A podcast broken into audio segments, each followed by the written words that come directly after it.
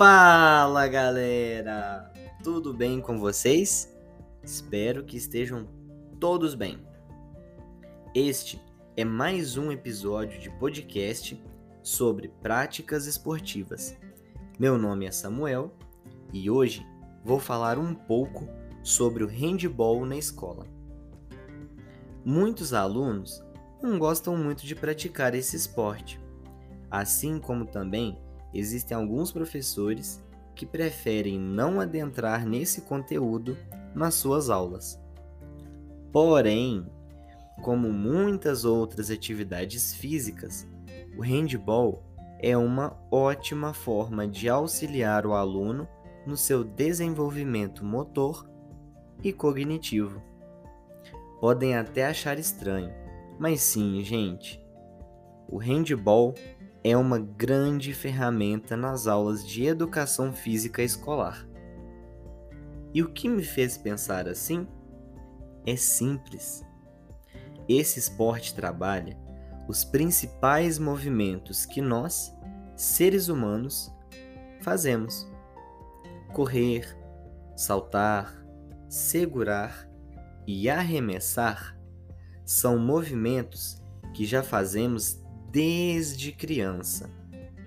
Mesmo assim, ainda há pessoas que não conseguem executá-los de forma segura, correta ou necessária. E o ideal é que a gente desenvolva essas habilidades junto com o nosso aprendizado ao longo da vida escolar.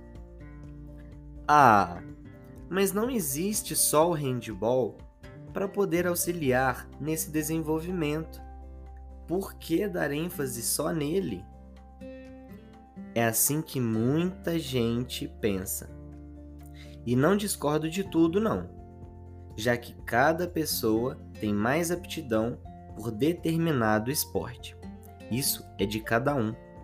Mas também é justamente por isso que ele deve ser falado porque tem muitos alunos que não gostam de praticá-lo e nem tentaram praticar, porque acham que vai ser difícil.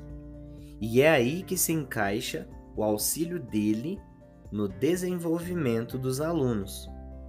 Por ser um pouco mais difícil, entre aspas, ele exige que o aluno tenha muita atenção nos movimentos o que o estimula a executá-los de forma correta, induzindo seus praticantes ao progresso no seu desenvolvimento.